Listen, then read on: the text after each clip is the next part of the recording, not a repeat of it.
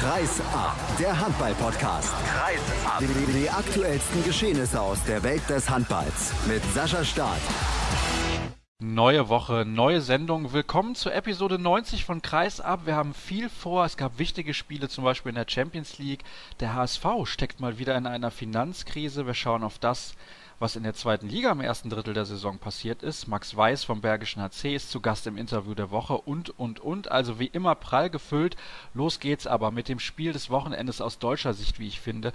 Die Rhein-Neckar-Löwen mussten am Samstag nach Kassel zur bislang sehr überzeugenden MT Melsung und es setzte die erste Niederlage für den Tabellenführer. Darüber spreche ich jetzt ausführlich mit Claudia Stehr, ehemals unterwegs gewesen für die HNA, mittlerweile tätig für den Handballverband Thüringen, aber immer noch bestens informiert und auch vor Ort mit dabei gewesen. Claudia, schön, dass du die Zeit gefunden hast. Hallo.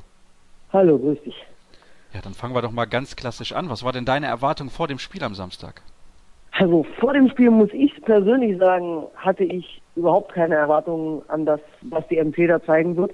Ich habe gehofft, dass sie dem äh, zahlreich erschienenen nordhessischen Publikum ein tolles Spiel liefert, dass sie einen tollen Kampf liefern. Die Halle war ausverkauft, das kommt ja in Kassel nicht allzu oft vor. Vielleicht jetzt demnächst häufiger. Ich hoffe es jedenfalls, weil sie sich verdient haben.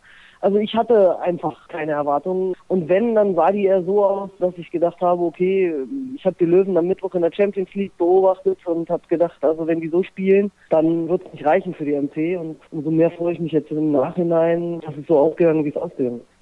Dann schauen wir doch mal rein in den Ablauf des Spiels. In der ersten Halbzeit kamen die Rhein-Neckar-Löwen eigentlich relativ gut ins Spiel. Dann auf einmal die MT mit Schwung. Woran lag's?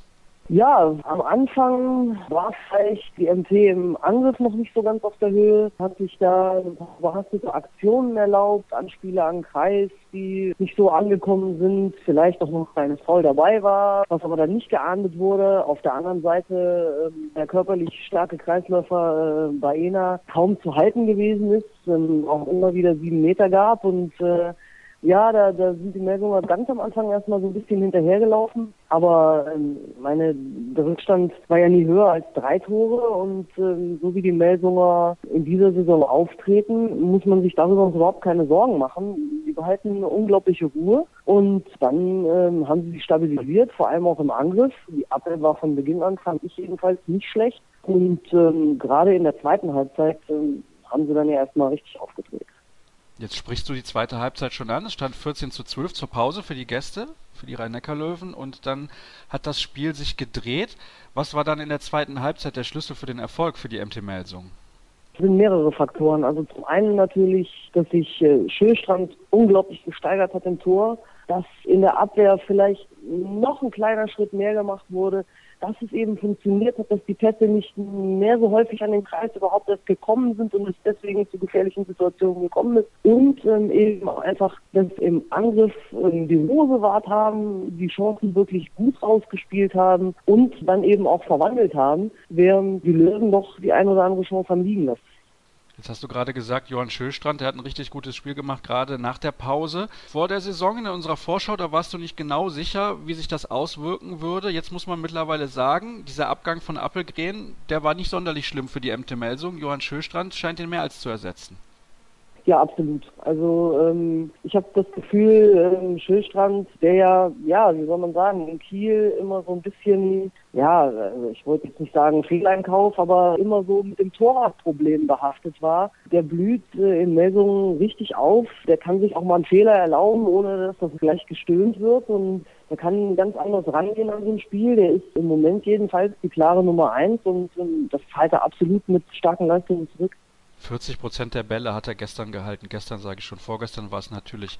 Und damit das Torhüter-Duell klar gewonnen gegen die Keeper der Rhein-Neckar-Löwen. Ich möchte noch ein paar Punkte besonders ansprechen. Und zwar Verletzungen gab es zum Beispiel von Harald Reinkind. Der konnte nicht mitspielen in dieser Begegnung. Hat man das gemerkt bei den Rhein-Neckar-Löwen, dass da ein bisschen die Durchschlagskraft aus dem Rückraum gefehlt hat?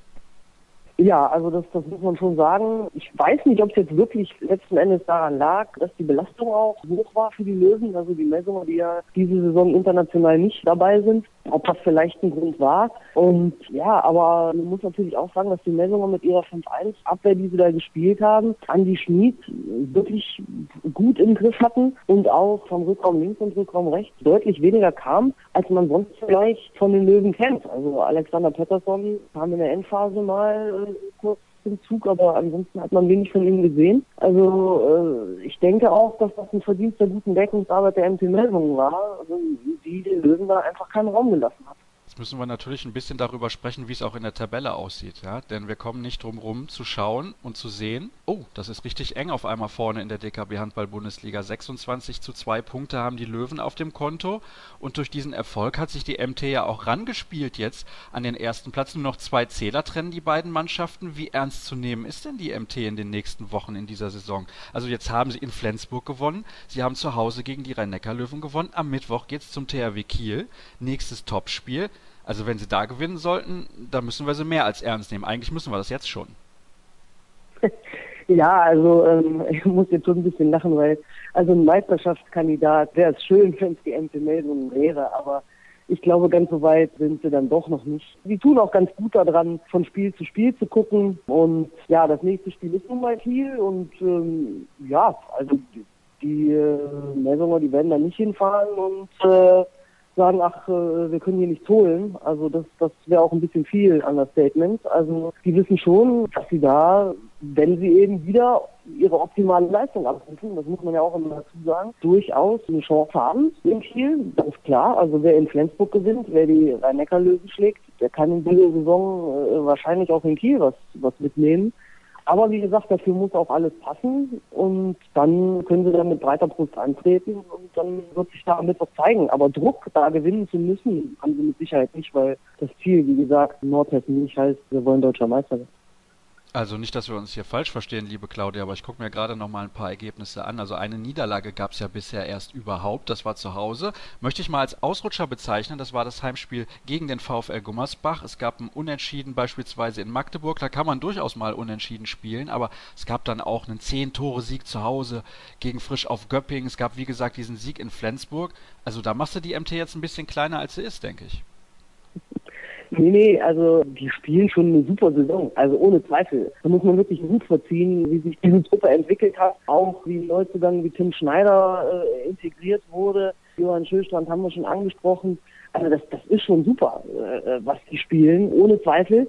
Aber wie gesagt, äh, gerade in diesen Spielen müssen sie schon immer wieder an ihre Leistungsgrenze rangehen, um die Spiele auch zu gewinnen. Was man ja sieht an dem Ergebnis gegen Gummersbach. Also ähm, wenn man vielleicht mal einen Tag erwischt, wo es nicht zu 100 Prozent passt, sondern vielleicht nur zu 80, dann reicht das in der Liga schon nicht und jedenfalls nicht für eine Mannschaft wie die MC Melbourne. Und ähm, ja, deswegen ähm, ist das alles toll. Also das äh, freut auch jeden in Nordhessen und äh, alle genießen den Moment und äh, alle freuen sich auch auf das, was kommt, aber übertreiben äh, will, glaube ich, niemand.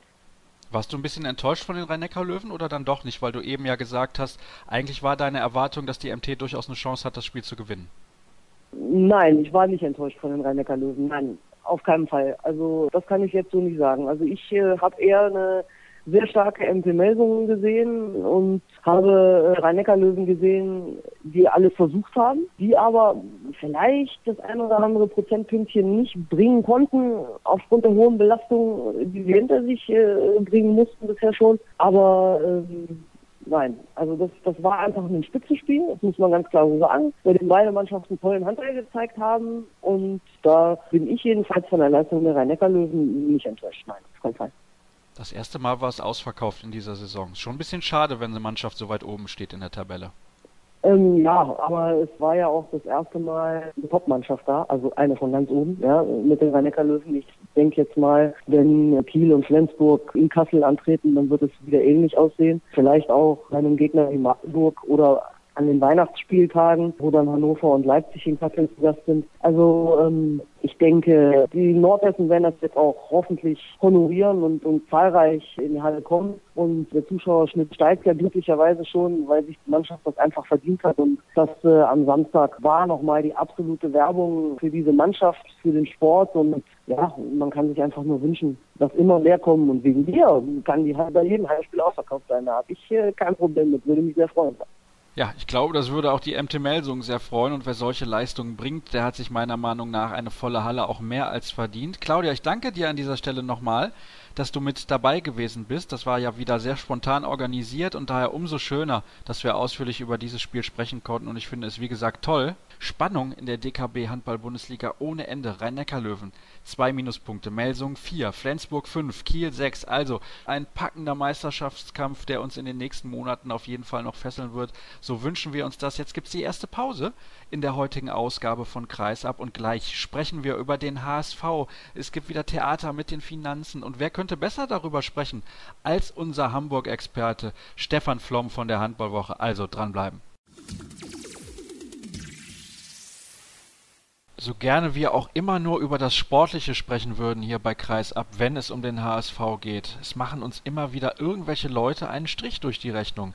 Dieses Mal sind es die Altschulden und wir müssen leider darüber sprechen. Es geht nicht anders, denn es war großes Thema in der vergangenen Woche im Handball und ich begrüße unseren HSV-Insider Stefan Flom von der Handballwoche. Moin, moin. Grüß dich, Sascha. Wir legen aber trotzdem mal mit dem Sportlichen los, ja? Ist das in Ordnung für dich? Wunderbar. Ja. Passt mir besser. Sehr gut. Es gab ein Spiel gegen Baling am Wochenende. Knapperes Ergebnis, als ich es vermutet hätte. Wie war das Spiel? Ähm, es war in der Tat knapp. Ich meine, man muss ja auch sagen, dass Baling in den letzten zwei Jahren immer was mitgenommen hat aus Hamburg. Die haben im vergangenen Jahr gewonnen sogar, im Jahr davor ein Unentschieden erreicht und waren jetzt eigentlich auch sehr gut davor, haben in der ersten Halbzeit permanent eigentlich geführt. Ähm, aber dann irgendwie das, den, den, den Sack nicht zugekriegt. Äh, der HSV glich aus, ging kurz vor der Halbzeit das erste Mal in Führung. Und Christoph Teuerkauf hat mir hinterher noch gesagt, das Spiel haben wir selber aus der Hand gegeben. Wir waren nicht schlechter als der HSV. Und das stimmt schon. Von daher schade, dass die, die Balinger sich da nicht belohnt haben. Aus Hamburger Sicht natürlich gut, dass das nicht passiert ist. Und die Balinger werden jetzt alle Kräfte und alle Konzentrationen auf den kommenden Samstag richten. Da spielen sie, glaube ich, zu Hause gegen Leipzig und das ist dann natürlich für die das, das absolute Kracher. Markus Gaugisch hat das, glaube ich, sogar als Spiel des Jahres bezeichnet, was eine entscheidende Weichenstellung dann für die Gallier werden wird. Wundert es dich, dass Baling so weit unten drin steht, wenn du die Leistung vom Wochenende betrachtest? Eigentlich schon. Ich meine, die haben, haben gute Leute. Martin Strobel spricht für sich selbst auf der Mitte. Auch Fabian Böhm hat ganz großartig gespielt. Ich weiß gar nicht, ob er jetzt aktuell Kreis der Nationalmannschaft dabei ist, aber Vasilakis war auch wieder fit.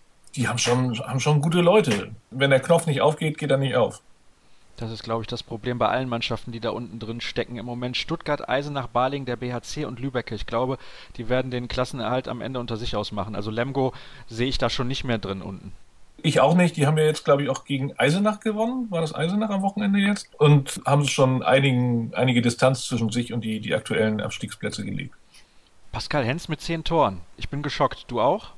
Wir haben schon rumgewitzelt gestern, ob er vom, vom Zaubertrank der Gallier genascht hat, weil keiner von uns sich daran erinnern konnte, ähm, Pascal Hens in den letzten Jahren dermaßen stark gesehen zu haben. Es kam ja dann noch dazu, dass auch Drasko Nenadic den, den Weg zum Tor gefunden hat und zwei Tore erzielt hat, bevor er die rote Karte gesehen hat, über die auch sehr viel gesprochen und sehr viel diskutiert worden ist. Das waren zwölf Tore von, von halb rechts gegen die Rhein-Neckar-Löwen, als die Hamburger das Spiel in allerletzter Sekunde ja noch verloren haben, haben Hens und Nenadic zusammen ein Tor gemacht. Da kann man mal sehen, was das für einen Unterschied ausmacht. Jetzt hast du gerade eine rote Karte angesprochen. Ist es eine Klopperliga, wie Stefan Kretschmer zuletzt gesagt hat? Nein, finde ich nicht. Finde ich nicht. Das ist keine Klopperliga. Das ist Handball ist nun mal ein körperbetonter Sport, bei dem es auch darum geht, sich, sich Respekt zu verschaffen. Aber Klopperliga bin ich, bin ich weit von entfernt. Und das sah Michael Biegler im Gespräch am Sonntag nach dem, nach dem Spiel, sah das auch ganz genauso. Dann kommen wir jetzt zu dem Thema, was ich eben schon angekündigt habe. Die Finanzen mal wieder beim HSV. Vielleicht kannst du mal kurz die Situation schildern für alle, die es nicht mitbekommen haben.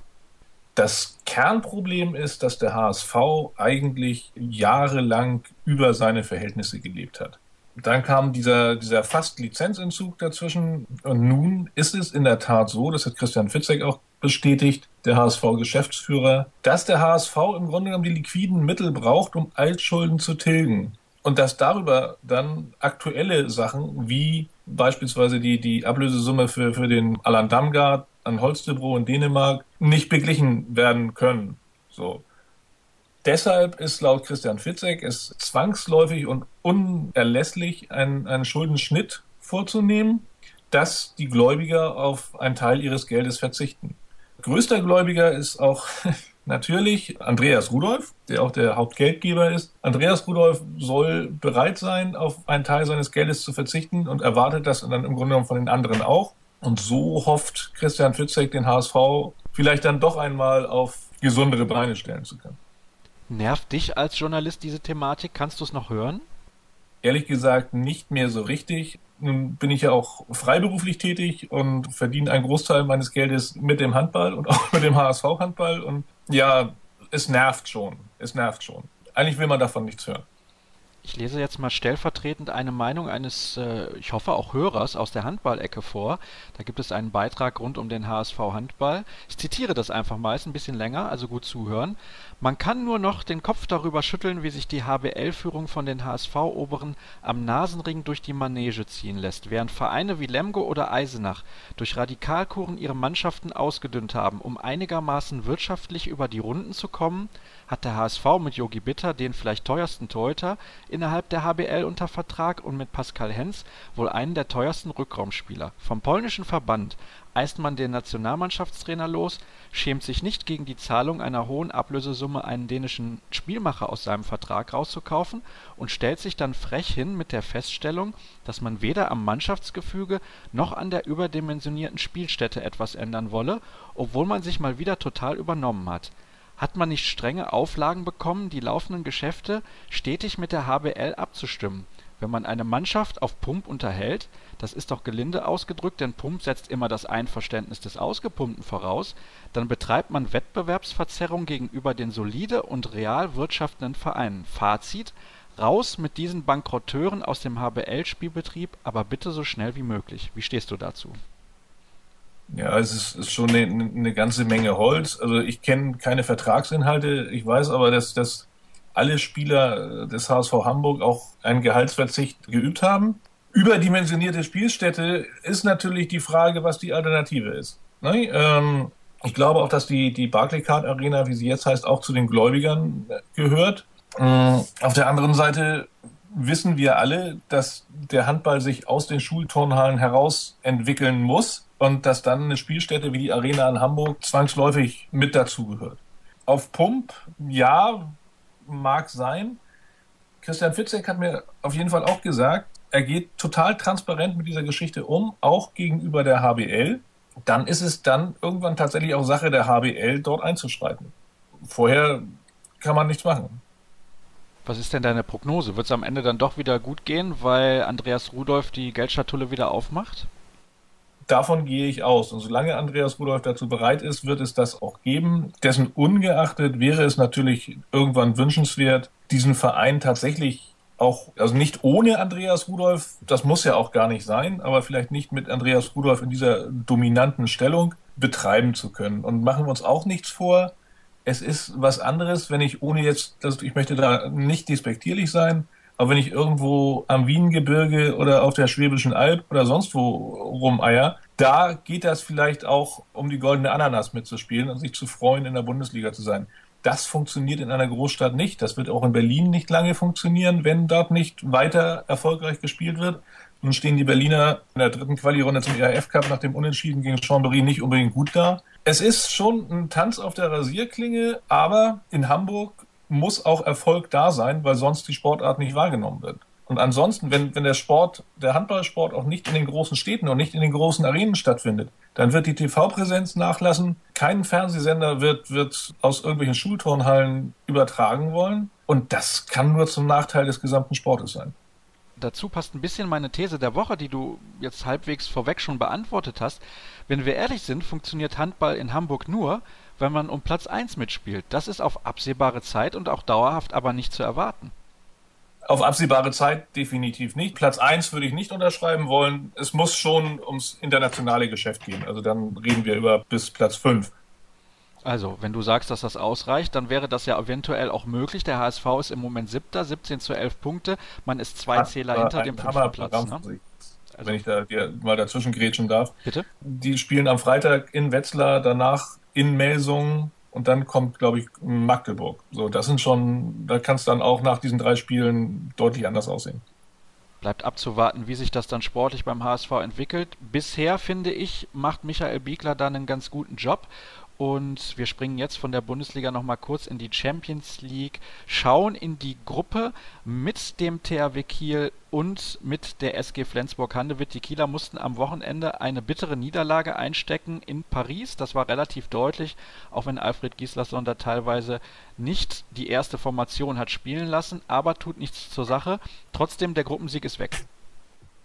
Ja, ich glaube, der THW hat 8 zu 8 Punkte jetzt und ist damit weit davon entfernt, Platz 1 nochmal angreifen zu können, um, um damit das, das Achtelfinale zu überspringen. Ist, glaube ich, auch nicht unbedingt das Ziel gewesen. Ich denke mal, es wird für, für die Clubs äh, darauf ankommen, sich zu qualifizieren, möglichst in der oberen Hälfte, dass man dann in den K.O.-Spielen vermeintlich leichtere Gegner bekommen kann. Und mit Celje und Istanbul sind ja zwei Mannschaften auch ganz klar am Ende dieser Tabelle angesiedelt. Der THW spielt jetzt in Celje. Da werden sie gewinnen und dann sind sie safe, was das, was das Achtelfinale angeht. Davon ist auf jeden Fall auszugehen. Auf Flensburg möchte ich auch noch mal kurz eingehen, denn die haben durchaus noch Chancen, diese Gruppe zu gewinnen. Die haben Paris zu Hause geschlagen. Warum sollten sie das auswärts nicht auch tun? Das kann sein, zumal sie jetzt ja mit dem Sieg in Zagreb bewiesen haben, dass sie auch solche Hürden nehmen können. Ich meine, in dieser Saison hat Zagreb, glaube ich, nun mal zwei Heimspiele verloren gegen Flensburg und das Mal davor mit einem gegen Westbrem. Sie haben zweimal hintereinander Kiel vor eigenem Publikum geschlagen. Gut, jeweils war es, glaube ich, das erste Spiel in der Champions League Gruppenphase. Aber was die Flensburger da gerissen haben und auch mit einer nicht unbedingt 100 Prozent zur Verfügung stehenden Mannschaft. Ich glaube, Tobias Carlsson hat wieder nicht gespielt, wie im Bundesligaspiel vorher auch gegen die Recken aus Hannover. Da hat der Cosina eine, eine, eine, tolle Rolle im Mittelblock gespielt, der dann auch mit einer roten Karte dann nach der dritten Zeitstrafe vom Feld musste in Zagreb. Aber Flensburg kommt jetzt langsam in die Region, in die wir sie auch spielerisch, in, die, in denen wir sie schon, schon vor der Saison erwartet haben. Ich bin auch total gespannt auf das Viertelfinale. Ist es ja dann, ist es Viertelfinale? Doch, ich glaube ja. Am 16. Dezember in Kiel mit dem großen Nordderby, was uns dann noch erwartet. Das ist in der Tat das Viertelfinale und da stehen sehr interessante Paarungen auf dem Programm im DHB-Pokal, denn alles sind enge Spiele. Also da wird es auf jeden Fall zur Sache gehen. Leider wird nur ein Spiel im Fernsehen zu sehen sein, aber wir arbeiten auch hinter den Kulissen dran, dass es vielleicht eine Radioübertragung eines der Spiele gibt. Dreimal dürft ihr raten, welches es dann sein wird, aber da kommen wir später dann nochmal zu in den nächsten Wochen, wo wir jetzt in diesem Take schon ausführlich über Geld gesprochen haben. Wer uns übrigens unterstützen möchte, was die Berichterstattung angeht von der Europameisterschaft aus Polen, der kann uns gerne kontaktieren per E-Mail. Ist der einfachste Weg info@kreisab.de und alles, was ihr uns irgendwie an Hilfe zukommen lasst, wird direkt reinvestiert eben in die Berichterstattung von der Europameisterschaft. Stefan, ich danke dir recht herzlich für deine Einschätzung und hoffe, ja. dass der HSV irgendwann mal in ganz, ganz ruhigen Gewässern unterwegs ist. Es wäre auf jeden Fall eine schöne Sache, denn ich finde, die Mannschaft macht in dieser Saison auf jeden Fall Spaß. Diese Umstrukturierung, finde ich, was den Kader angeht, funktioniert einigermaßen ordentlich und ich glaube, dass man da eigentlich sportlich genau auf dem richtigen Weg ist. Nächste Pause jetzt hier bei uns. Es geht in die zweite Liga und ich spreche mit Christian Bendig ausführlich über das erste Saisondrittel. Hallo, ich bin Uwe Gensheimer und höre Kreis ab. Vom HSV kommen wir zur zweiten Liga, wenn da mal kein Zusammenhang besteht. Wir werfen jetzt einen ausführlichen Blick auf das, was bisher so passiert ist und das tue ich gemeinsam mit Christian Bendig vom Minder Tageblatt. Grüß dich. Hallo Sascha. Du bist natürlich bestens informiert, was GWD angeht, das ist ja klar, aber wir wollen uns nicht nur auf die Ostwestfalen konzentrieren, sondern ein bisschen querbeet durch die gesamte Liga schauen. Fangen aber ganz oben an und welch Zufall, da finden wir tatsächlich GWD Minden. Die Mannschaft scheint den Abstieg ganz gut verkraftet zu haben. Wenn man auf die Tabelle schaut und auf die Punkteausbeute, kann man klar sagen, dass der Abstieg schnell abgehakt worden ist und der Fokus dann auch schnell auf die zweite Liga gerichtet worden ist. Und die Mannschaft geht die ganze Geschichte dort seriös an und ja, steht da nicht zu Unrecht oben. Wie sieht es denn kadertechnisch aus im Vergleich zur Vorsaison für die, die das nicht mitbekommen haben? Und wie macht sich Kim Sonne, der ehemalige Kieler, da im Tor? Also Kim Sonne hat ja Jens Fortmann ersetzt im Tor. Mit Gary Eilers hatte man sicherlich sowieso eine starke Nummer eins. Fortmann hat mehr oder weniger nur auf der Bank gesessen und jetzt sind die Anteile eigentlich mehr oder weniger gleich verteilt. Am Anfang hatte Kim Sonne sicherlich noch ein paar Probleme. Also ich weiß nicht, ob er sich das vielleicht nicht sogar ein bisschen einfacher vorgestellt hat in der zweiten Liga, aber dazu kam eben auch, dass GWD gerade in den Heimspielen, in den ersten dreien oder vieren, keine gute Abwehr gestellt hat und ja, da erzähle ich ja nichts Neues, dann sieht man auch als Torhüter manchmal einfach nicht gut aus. Trotzdem ist die Leistung zufriedenstellend von ihm insgesamt oder dann eher nicht? Also die Leistungskurve ging in den letzten Spielen klar nach oben. Also gegen Dormagen hat er wirklich sehr, sehr starke Partie abgeliefert. Das war das letzte Heimspiel. Auswärts habe ich ihn jetzt leider Gottes noch nicht sehen können. Wie ist es denn mit dem Kader allgemein? Ich habe ja eben gesagt, viele wissen wahrscheinlich nicht, wer ist geblieben, wer ist gegangen. Ist das im Groben noch die Mannschaft, die in der Vorsaison in die zweite Liga abgestiegen ist? Also entscheidend hat man sich auf zwei Positionen in meinen Augen verändert, zusätzlich zur Torwartposition mit Kim Sonne. Und zwar auf links außen hat man Charlie Schörstrand geholt. Der hat dort Aljoscha Schmidt ersetzt. Ein sehr, sehr guter Tempo-Gegenstoßspieler, sehr sicher im Abschluss, macht seine Sache wirklich ordentlich. Und am Kreis hat man eben Marco Uneto dann nach Block abgegeben und dafür dann Joachim Larsson geholt vom VfL Gummersbach. Und ganz ehrlich, man hat sich auf dieser Position wirklich verstärkt. Also der spielt nicht nur hinten neben Janemir einen richtig guten Part im Mittelblock, sondern eben auch vorne ist er sehr, sehr treffsicher. Wenn er den Ball hat, ist der Ball eigentlich auch drin. Jetzt ist ja GWD Minden die einzige Mannschaft im deutschen Profi-Handball, die bisher noch kein Spiel verloren hat. Ne? Wie sind denn jetzt dann die Erwartungen? Es gibt ja demnächst auch so ein Pokalspiel gegen den Bergischen HC. Da geht es darum, ob man eventuell ins DHB-Pokal-Final voreinzieht. Also alles außer Platz 1 ist wahrscheinlich dann doch eine Enttäuschung. Nee, also ich glaube, hier im Umfeld interessiert es oder in der Vereinsspitze interessiert es, glaube ich, weniger, ob man erster, zweiter oder dritter wird. Ganz entscheidend ist, dass man eben unter diese ersten drei kommt und dann den direkten Wiederaufstieg schafft. Ob es jetzt Platz eins ist, das wollen natürlich die Fans, ist ganz klar. Diesen Anspruch gibt es hier im Umfeld, das merkt man auch gerade oder hat man gemerkt bei Heimspielen, die nicht sonderlich gut gelaufen sind. Da war viel Stückwerk bei, dass eben das Umfeld oder die Zuschauer dann auch ein bisschen unzufrieden geworden sind. Nichtsdestotrotz hat man da die Punkte geholt und wie gesagt, ich gehöre zu der Fraktion, mir ist es egal, ob erster oder dritter oder zweiter, Hauptsache Aufstieg. Und da stehen wir ja gerade sehr gut mit da. Tut sich was in der unsäglichen Hallenfrage? Ja, es ist ein Grundstück ausgeguckt worden in der Nähe vom Hauptbahnhof, aber das sind jetzt wirklich die aller, allerersten Schritte. Also die Politik berät jetzt darüber, ob man eine Machbarkeitsstudie in Auftrag gibt, die kostet geschmeidige 300.000 Euro und da beteiligt sich die heimische Wirtschaft mit 100.000 Euro dran, der Kreis als auch dann die Stadt Minden jeweils mit 100.000 Euro und das ist erst einmal für mich ein Indiz, dass die Halle eigentlich gewollt ist. Es gibt jetzt natürlich politisch immer noch ein bisschen Gegenwind, sodass diese Entscheidung oder der Ratsbeschluss, ob diese Machbarkeitsstudie in Auftrag gegeben wird, wohl erst in der nächsten Ratssitzung verhandelt wird und nicht jetzt schon. 300.000 Euro, mein lieber Mann, das ist ganz schön teuer für eine Machbarkeitsstudie, gefühlt teurer als die Halle dann hinterher, aber gut. Kommen wir zur nächsten Mannschaft, die eine sehr, sehr gute Halle hat, zwar nicht in der eigenen Stadt in Erlangen, aber in Nürnberg mit der Arena Nürnberger Versicherung und wir sprechen vom HC Erlangen, der eine Top-Mannschaft auf die Beine gestellt hat für die Zweitliga-Verhältnisse, die man da ja in dieser Saison bewerkstelligen muss. Also ich muss ganz ehrlich sagen, normalerweise, wenn jetzt nichts schief geht, und sie haben ja schon Pech gehabt mit der Verletzung ihres Superstars Pavel Horak, die beiden Mannschaften, also neben Minden, muss eigentlich Erlangen klipp und klar aufsteigen. Sehe ich genauso. Das Umfeld dort ist absolut erstligareif. Ich denke, dass durch den Einstieg von Brose in der vergangenen Saison oder vor der vergangenen Saison dort auch genügend Geld vorhanden ist, um die erste Liga zu stemmen. Das ist das eine. Und das zweite ist halt eben auch mit einem Erstliga-Etat ein Jahr zweite Liga zu bestreiten. Das ist ganz klar. Also Minden und Erlangen und eben auch Coburg in meinen Augen haben schon Erstliga-Umfeld. Jetzt muss man ja mal überlegen, dass gerade Michael Haas verpflichtet wurde vom SC Magdeburg. In der kommenden Saison wird er nach Erlangen gehen. Dann haben die noch den erwähnten Pavel Horak, Stranowski, Ole Ramel. Vielleicht kommt ja auch ein Katzigianis wieder zurück, wenn Andreas Wolf schon 2016 nach Kiel gehen sollte, da aus Wetzlar. Dann setzt ja diese Torhüter-Rochade wieder ein bisschen ein. Also das klingt mir nach einer Mannschaft, die dann auf jeden Fall auch sehr gute Chancen hat, in der ersten Liga den Klassenerhalt zu schaffen. Ich glaube, dass gerade diese beiden Vereine, Minden und Erlangen, die letztes Jahr schon in der ersten Liga relativ viele Punkte geholt haben, jetzt den direkten Wiederaufstieg schaffen wollen, dass diese beiden Clubs auch in der Lage sind, ein Jahr Zweitliga-Handball ohne Probleme zu überstehen und dass da eben auch die Vereinsspitzen genau erkannt haben, wenn ich in der zweiten Liga aufsteigen will, bei diesem knallharten Programm mit 40 Spielen, dann brauche ich auch einen erstligareifen Kader. Also mit einem Kader, der sehr gutes Zweitliganiveau hat und vielleicht mit zwei, drei Spitzenspielern, wird es schwierig. Also man braucht da wirklich schon einen richtigen Erstligakader, um da locker, ich will nicht sagen locker, aber um sicher aufzusteigen. Und das hat man dort erkannt.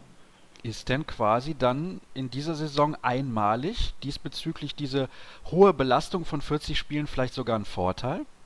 Für GWD Minden und den HC Erlangen sicherlich aufgrund der Tiefe des Kaders. Und bei GWD muss man dazu sagen, es gibt ja Verletzte. Also Miladin Kosdina hat sich die Rippe gebrochen. Janemir hat lange oder einige Spiele aussetzen müssen wegen Achillessehnenproblemen. Um jetzt nur einige zu nennen, äh, Moritz Schepsmeier hat sich einen Pferdekuss zugezogen in Wilhelmshaven, nicht in Wilhelmshaven, in Springe, musste operiert werden, wird erst, denke ich, im Januar wieder einsteigen. Flo Freitag, äh, Mittelmann hat eine Überlastungserscheinung im Fuß, wird also auch ein paar Wochen aussetzen. Und zum Glück standen jetzt Spiele gegen Mannschaften, ich will nicht sagen von unten an, aber so ein bisschen aus dem unteren Mittelfeld und da hat Frank Carstens dann aus der Not eine Tugend gemacht und hat den einen oder anderen Jugendlichen oder aus der zweiten Mannschaft dann eingebunden und das ist zum Beispiel auch gerade ein Vorteil bei GWD, dass man da hinter dem Erstligakader noch genügend Leute hat, die auch mal für Entlastung sorgen können.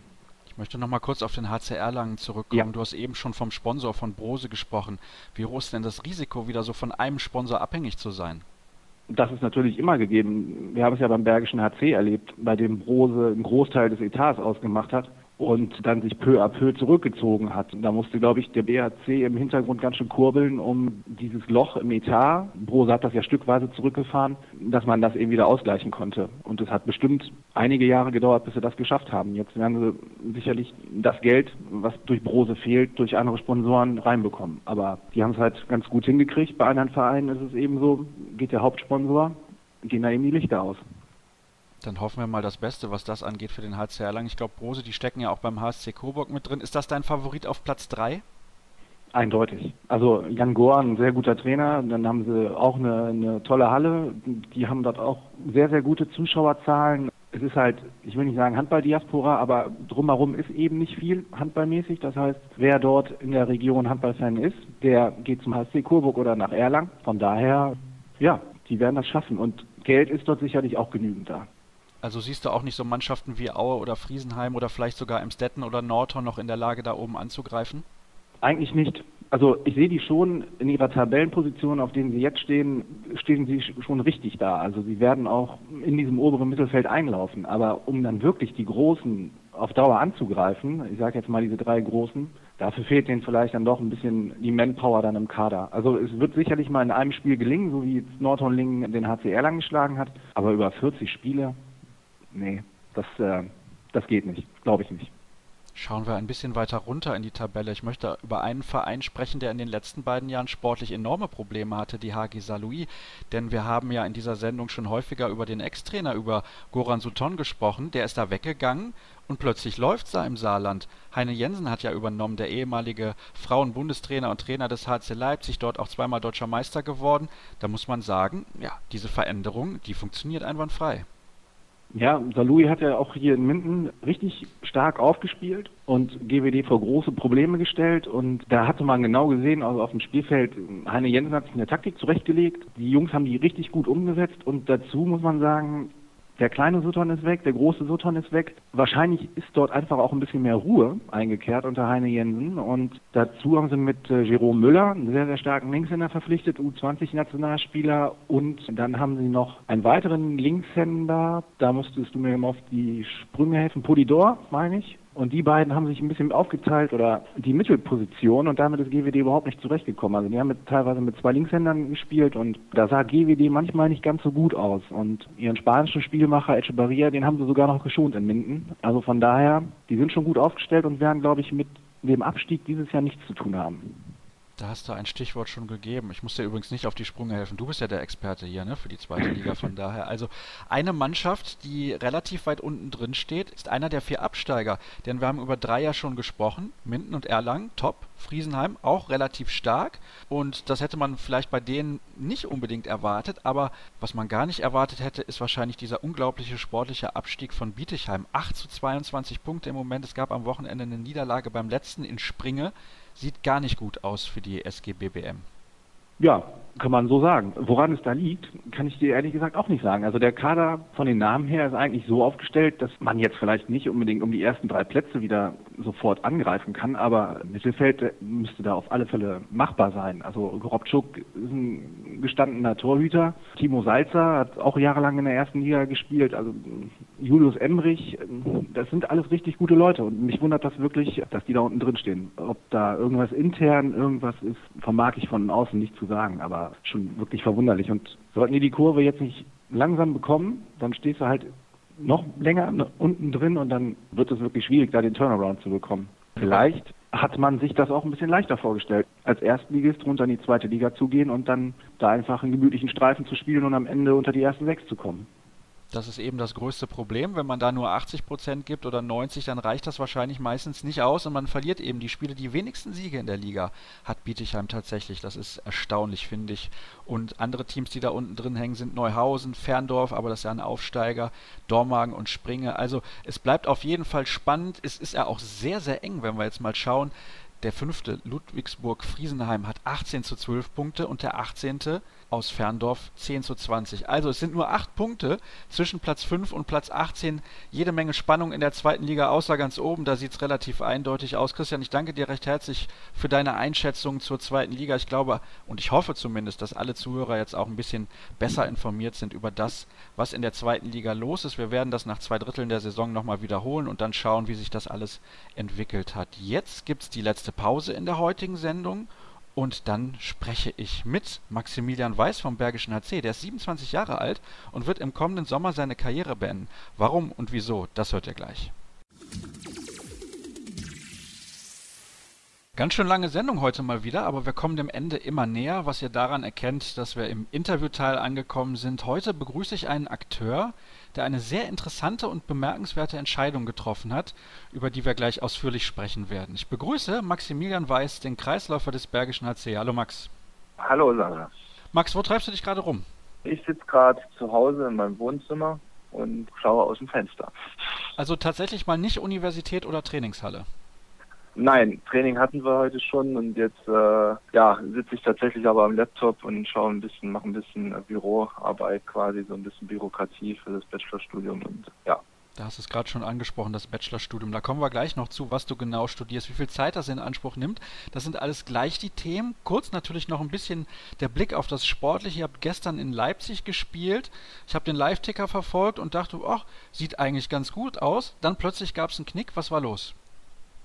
Ähm, ja, ich denke, dass wir in der ersten Halbzeit, ich glaube, die ging 14-13 aus äh, für Leipzig. Da hätten wir schon eigentlich führen müssen, ähm, haben uns teilweise einfach ein bisschen, besonders in Überzahl- und Unterzahlsituationen, äh, nicht clever genug angestellt. Und in der zweiten Halbzeit war halt dann der Knackpunkt beim 25-23, wo wir halt eine eigene Überzahl dann, ich glaube, 3-0 sogar verlieren und dann quasi wieder im Rücktreffen waren. Das waren so die Knackpunkte, denke ich, im Spiel, ähm, soweit ich das jetzt schon analysieren konnte. Wenn wir jetzt auf die Tabelle schauen, die nackten Fakten sagen, es sieht nicht sonderlich gut aus für euch. In der kommenden Woche spielt ihr zu Hause gegen den Aufsteiger aus Stuttgart. Da ist ein Sieg Pflicht. Ja, natürlich sind wir jetzt in einer, in einer Drucksituation, ähm, erst recht auch, weil wir das Heimspiel haben und weil wir natürlich mit einem Sieg gegen Stuttgart an denen auch vorbeiziehen können und uns endlich da aus dem Keller verabschieden können erstmal. Und das ist auf jeden Fall ein wichtiges Spiel und wir sind auf jeden Fall fokussiert und heiß darauf und freuen uns eigentlich auch teilweise drauf. Ja. Ist das Druckgefühl für dich ein anderes mit der Entscheidung im Hinterkopf, die du getroffen hast, im kommenden Jahr mit Handball aufzuhören? Ähm, Nein, also ich, es ist eher so, dass es, dass ich eigentlich jedes Spiel oder jede Trainingseinheit auch äh, einfach genießen möchte in der restlichen Zeit und deswegen ist das Druckgefühl in dem Sinne eigentlich kein anderes, weil ich nach wie vor meine Ziele mit dem Verein erreichen möchte. Das ist der Klassenerhalt und der Einzug in das Final Four. Und die Ziele habe ich nach wie vor und der Vertrag, den werde ich äh, mit bestem Gewissen erfüllen und werde bis dahin auch äh, 100 Prozent geben. Somit ist das kein großartiges anderes Druckgefühl eigentlich. Für alle, die es nicht mitbekommen haben, du hast dich entschlossen, du bist 27 Jahre alt, im kommenden Sommer deinen Vertrag nicht zu verlängern und mit dem Profi-Handball für den Moment erstmal, da kommen wir später noch zu, ob du vielleicht irgendwann nochmal daran denkst, wieder anzufangen, mit dem Profi-Handball aufzuhören. Wann hast du das erste Mal daran gedacht, dass für dich der Profisport in den nächsten Jahren vielleicht nicht das Wichtigste im Leben sein könnte? Puh, also ich denke, so ein richtigen festen Zeitpunkt gab es, glaube ich, nicht, aber ich denke, dass es die Entscheidung oder die Idee äh, erstmal, äh, denke ich, kam ähm, vor ungefähr, also letzte Saison, schätze ich mal, war das, wo ich ja schon sehr geplagt war von Verletzungen und so weiter. Und es war ein richtiges Seuchenjahr für mich. Da kam das, glaube ich, so ein bisschen hoch, aber die wirkliche Entscheidung ist jetzt eigentlich mehr oder weniger in diesem Jahr eigentlich erst gereift. Und zurzeit äh, bin ich größtenteils verschont geblieben von Verletzungen und bin auch fit eigentlich nicht eigentlich, ich bin fit. Und die Entscheidung ist eigentlich mehr oder weniger jetzt, ja, Jahr, denke ich, jetzt gereift, äh, mehr und mehr. Und ja, jetzt hatte ich halt die Chance, den Schritt zu gehen und habe ihn halt getan, ja. Wie haben die Verantwortlichen denn reagiert, als du ihnen mitgeteilt hast, dass du nicht weiter professionellen Handball spielen möchtest? Sehr professionell auch. Ich war bei Herrn Förster im Büro, haben das gesagt und es war jetzt nicht äh, so, als ob er mir irgendwas an den Kopf werfen würde. Ganz im Gegenteil, äh, er hat die Entscheidung direkt akzeptiert und auch seinen Respekt für, für die Entscheidung äh, gezollt und er hat das sehr, sehr gut aufgenommen auf jeden Fall. Hattest du die Verantwortlichen im Vorfeld schon ein bisschen informiert darüber, dass das passieren könnte? Eher nicht. Also ich hatte äh, leicht was anklingen lassen, aber das wollte ich auch nicht schon äh, vorher quasi so offiziell machen in dem Sinne, dass das auch noch eine Möglichkeit wäre, weil ja wirklich die Entscheidung, wie gesagt, äh, ich hatte so verschiedene Optionen im, im Kopf und ähm, die war eigentlich bis zum bis zum Tag der Entscheidung auch mit eigentlich so die die kleinste und dann kam aber einfach so der der Punkt, wo ich gesagt habe, ja, das ist es und ja, das möchte ich und deswegen kam das auch relativ flux. Jetzt gab es natürlich auch ein paar Hörerfragen, als ich bekannt gegeben habe, wer in der Sendung ist. Da wollen wir mal mit anfangen. Und die natürlichste Frage, die sich stellt, ist, warum genau hörst du eigentlich auf? Du hast eben schon ein bisschen von diesen Verletzungsproblemen in der vergangenen Saison gesprochen, aber welche Gründe gibt es noch? Ja, ich denke, der größte Punkt ist einfach, dass ich entgegen, also die Verletzungsprobleme, wie gesagt, ich bin äh, so fit eigentlich wie nie und zurzeit und ich fühle mich wohl und es ist eigentlich alles super. Deswegen ist das eigentlich, der Punkt ist auf jeden Fall in, ins Hintertreffen geraten. Ich denke, der, der ähm, absolute Punkt ist der, dass ich äh, einfach Lust habe, in den zweiten Lebensabschnitt einzutauchen. Ja, also als Profi-Handballer ist es halt nicht so, dass man wie als Fußballer quasi zehn Jahre professionell spielt und danach sich auf Mallorca eine Finca kauft und dann dort äh, sein Leben verbringt, sondern es ist halt schon so, dass man an, an das zweite Standbein denken muss. Und das habe ich halt die letzten Jahre schon immer gemacht und jetzt ist halt mein Bachelorstudium in den letzten Zügen und ich muss mich natürlich auch ein bisschen damit beschäftigen, ähm, was ich äh, danach machen möchte und dann ja, war halt einfach auch der, der, der ausschlaggebende Punkt, dass ich endlich mein äh, Studium auch mal zu 100 Prozent machen möchte. Also jetzt bin ich ja quasi gesplittet mehr oder weniger. Also ich bin natürlich in erster Linie Profisportler, das ist die erste Priorität und danach kommt erst das Studium. Und das würde ich halt gern umdrehen, weil ich halt merke, dass das Studium für die nächsten 30 Lebensjahre halt ein ganz wichtiger äh, Faktor sein wird und eine ganz wichtige Grundlage. Und das ist eigentlich dieser ausschlaggebende Punkt. Dazu passt auch ein wenig die nächste Hörerfrage. Was würdest du anderen jungen Handballern empfehlen, wenn sie dich auf eine Karriere als Profi-Handballer ansprechen? Worauf kommt es an? Wie wichtig ist eine parallele Berufsausbildung? Das hast du ja gerade ja schon zu Teilen beantwortet.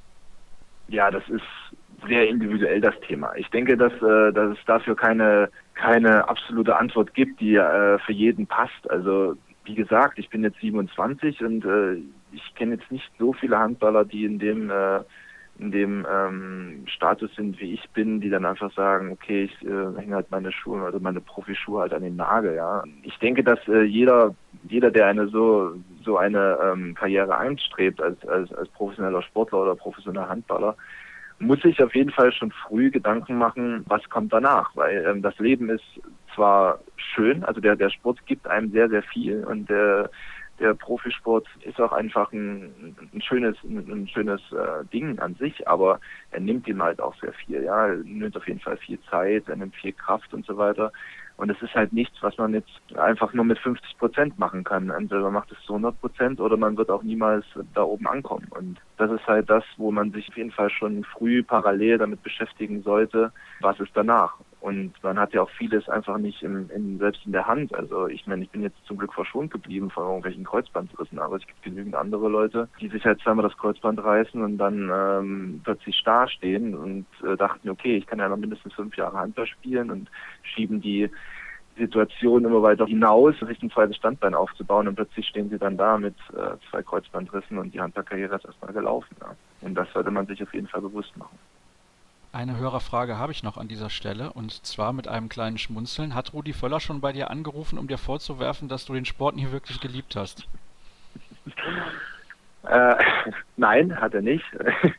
Aber dieser Vorwurf, ja, also ich, ich habe ihn zum Glück noch nicht gehört, den Vorwurf. Es ist ja bei meiner Person, denke ich, auch äh, einfach fehl am Platz. Ich meine, ich habe die letzten 20 Jahre meines Lebens zu, ja, doch schon zu 95 Prozent, denke ich, dem Handball gewidmet.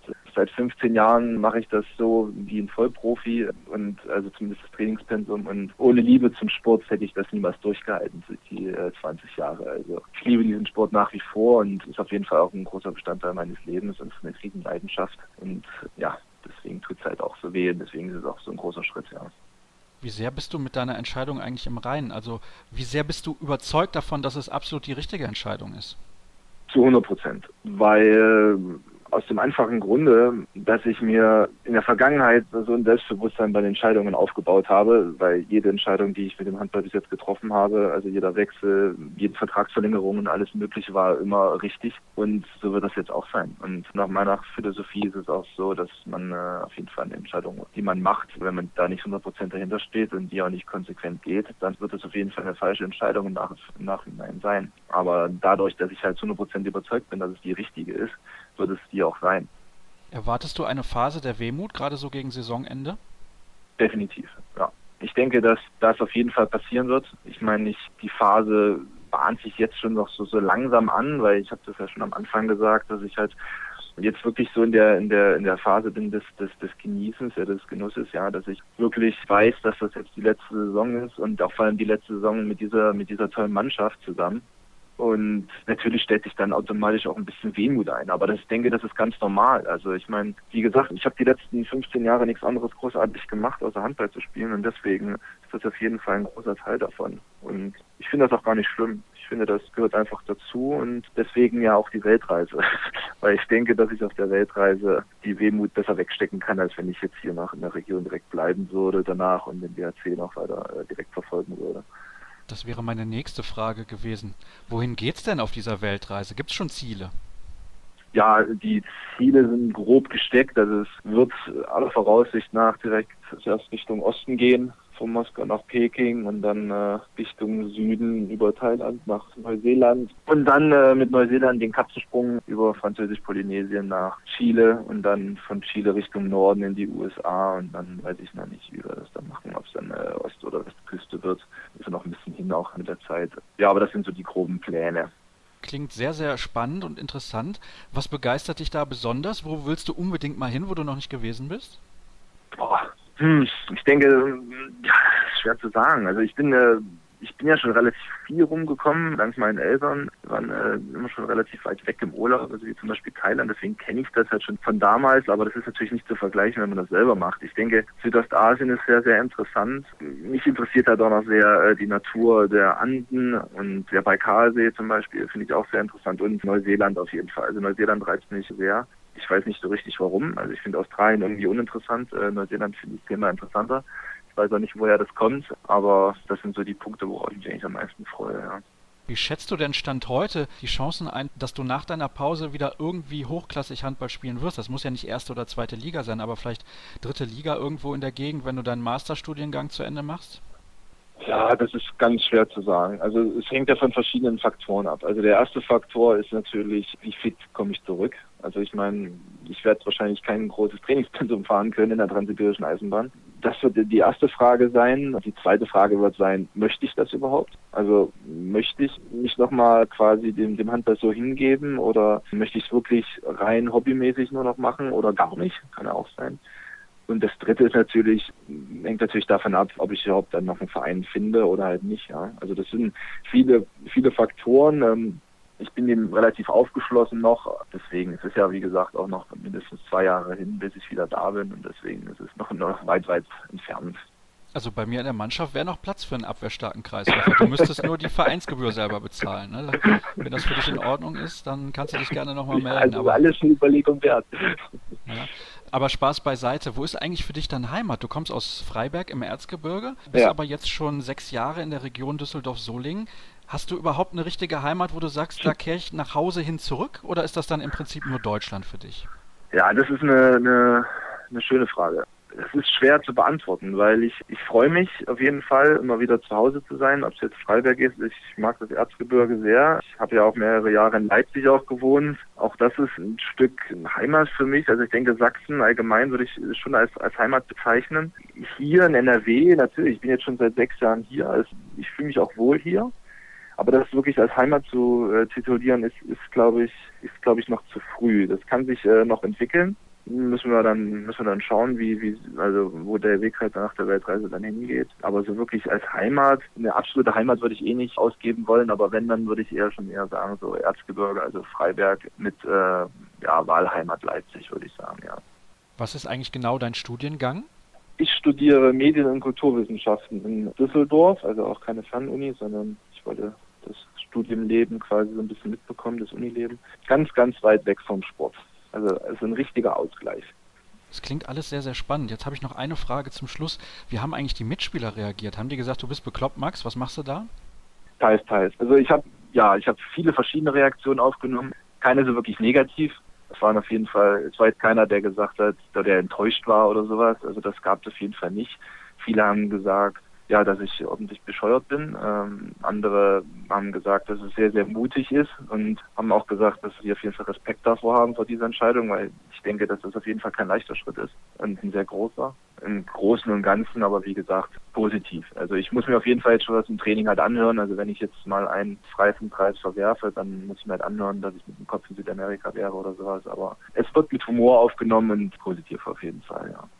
Also bei den aktuellen Temperaturen bin ich mit dem Kopf auch relativ häufig in Südamerika, das kann ich dir sagen. Max, ich finde es sehr, sehr bemerkenswert, eine interessante Entscheidung und ja, vielleicht gibt es ja mal die Gelegenheit, auf deiner Weltreise irgendwo einen Ball in die Hand zu nehmen und dann kommt das Fieber doch wieder zurück und du sagst, wenn ich wieder in Deutschland bin, dann muss ich das Trikot wieder anziehen. Auf jeden Fall wünschen wir dir schon jetzt nicht nur sportlichen Erfolg in dieser Saison noch mit dem Bergischen RC, ihr habt ja noch große Aufgaben vor euch, sondern sehr, sehr viel Spaß auf deiner Entdeckungsreise rund um den Globus. Wir möchten noch die Frage der Vorwoche auflösen, was unser Quiz angeht. Andreas Thiel ist der Torhüter mit den meisten Länderspielen in der DHB-Geschichte. Wer belegt in dieser speziellen Wertung den Rang 2. Henning Fritz ist das mit 235 Länderspielen. Die aktuelle Quizfrage lautet: Von welchem Verein aus fand Max Weiß über die HSG Düsseldorf den Weg zum Bergischen HC? Wer das weiß, der gewinnt wie immer nix, kann uns die Antwort aber trotzdem gerne zukommen lassen. Ihr findet uns wie gehabt unter facebook.com slash kreisab, bei Twitter at kreisab.de oder ganz normal im Internet bei kreisab.de. Das soll es für heute gewesen sein.